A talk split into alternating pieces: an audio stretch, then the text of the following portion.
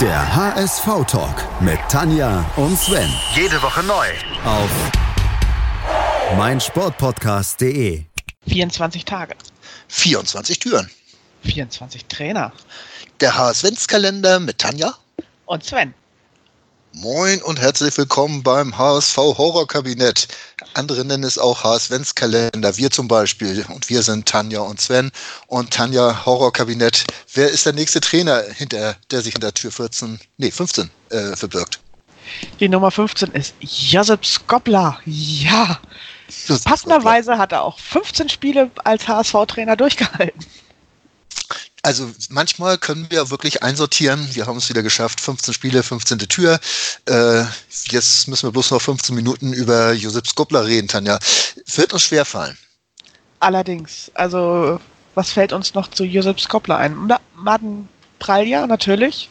Ja. Der Wundertorwart, den er mitgebracht hat, der nach sechs Spielen von Richie Golds, vom 21-jährigen Richie Golds verdrängt wurde, der damals nicht viel stabiler war als ich finde gerade noch nicht mal im Vergleich. Aber. Als sein Sohn momentan. Äh, ja. Das. So ungefähr. Vielleicht. Also. Ja, auf jeden Fall war das Wahnsinn, ne? was passierte. Erstmal muss man natürlich, was mir als erstes einfällt, wenn ich den Namen Josef Skopler äh, höre, dann ist es, wessen Erbe er angetreten hat. Natürlich. Also er hat das schwerste Erbe überhaupt angetreten, nämlich das von Ernst Happel, das konnte eigentlich nur schiefgehen, deswegen kann er einem auch eigentlich nur leid tun, aber naja, 15 Spiele, keine sonderlich gute Bilanz. Auf Rang 9 wurde er dann entlassen. Vier Jahre war er vorher Trainer von Rijeka, äh, hat da natürlich schon dreimal europäische Wettbewerbe gewonnen. Nein. Und dann kam er zu diesem HSV, der Vizemeister, Pokalsieger war und der wirklich Ambitionen hatte, ganz oben mitzuspielen. Brachte Pralja, du hast es eben schon gesagt, mit, wo man immer noch denkt, er wäre das gewesen, der Pipica, der den Ball mit dem Hinterkopf ins eigene Tor gehauen hat. Ähm, aber so ähnlich sah das bei Pralja auch aus. Der ist über die Bälle rübergehüpft, wo er nur konnte. Also man hat gedacht, er hat Angst davor, angeschossen zu werden, teilweise. Äh, das sehr, war schon, sehr weite Hosenträger. Ja. Und also. äh, es war, ja, grauselig. Oh ja. Ähm, so, jetzt können wir noch sagen, dass er danach bei Olympique Marseille untergekommen ist. Als Trainer? Nee, nur als Spieler. Als Spieler? Das war vorher. Ach stimmt. Als Trainer ist er dann ja, als, als nur noch Trainer, bei Hajduk Split. Aber ist da immerhin Pokalsieger geworden, ja. jugoslawischer. Ja, ja. Äh, kann man auch so sagen. Das ist auch schon mal ein Erfolg. Ich habe hier sogar noch äh, stehen, dass er bei Dinamo Zagreb war, Real Valladolid. Also er ist noch so ein bisschen rumgekommen. Aber naja. Äh, Bei HSV hat es definitiv nicht funktioniert. Hat nicht funktioniert und war dann auch dieser, dieser Inbegriff, ist er noch dieser anstehende 90er Jahre der Erfolglosigkeit, ne? die dann ja irgendwann angebrochen sind, diese, diese grauen Jahre des HSV.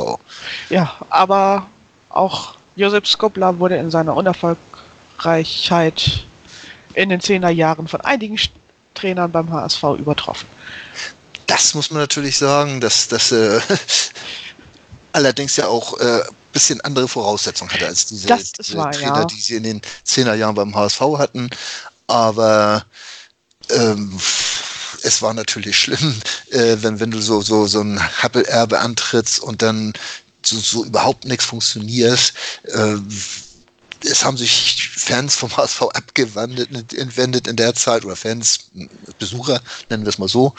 Und äh, das war wirklich äh, eine Zeit, wo man gedacht hat, tja, Nachhaltigkeit beim HSV war ein Fremdwort. Auch in der erfolgreichen Zeit haben wir schon mal darauf hingewiesen, auch unter Happel und das Sebic vorher, äh, dass man irgendwo immer auch finanziell keine Rücklagen hatte, um mal zwei schlechte Jahre zu überstehen.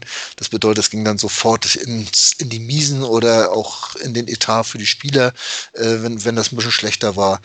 Äh, das war alles, ja, auf spitz auf Knopf genäht, sagt man ja so, so dazu.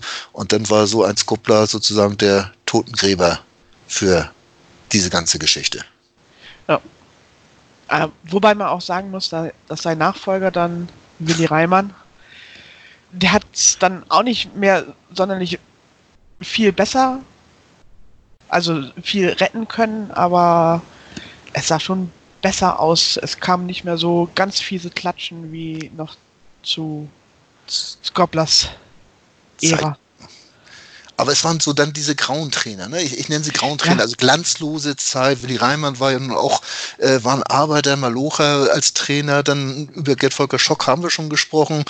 Dann kam Egon, Egon, Egon Cordes, langsam sprechen Schulze, und Benno Müllmann. Also das waren alles solche, ja, das waren Arbeiter, das waren Malocher und äh, genauso ist der HSV dann auch aufgetreten, gearbeitet, Maloch, aber viel Esprit äh, wie zu Happel-Zeiten oder so war dann auch wirklich nicht mehr zu sehen. Es sei denn, da waren mal ein, zwei Spieler dazwischen, äh, haben wir auch schon drüber gesprochen, die dann wirklich gut waren, die herausragend waren, wie zum Beispiel das Anja mit Doll oder äh, waren auch noch ein paar.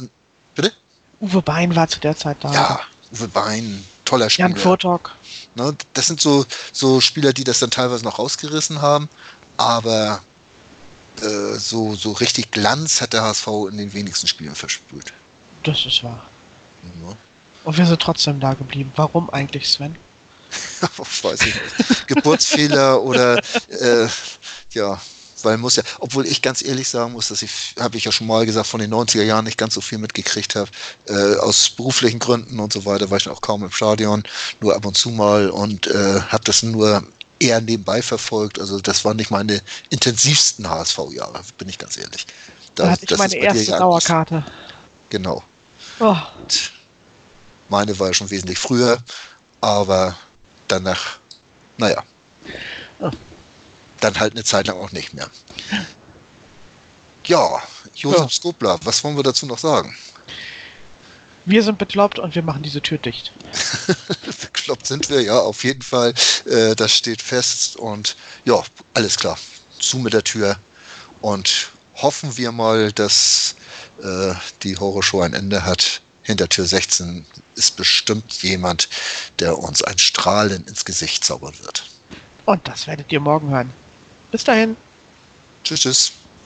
In rund 40 Folgen habt ihr mich jetzt schon sagen hören, I want to tell you about the Beatles. Ich habe euch die Geschichten zu ihren Alben und ihren Songs erzählt, euch ihre wichtigsten Wegbegleiter und Vertraute vorgestellt und natürlich die Orte, die für die Bandgeschichte eine wichtige Rolle spielten. Habt ihr die drei bisherigen Staffeln schon durchgehört? Nein?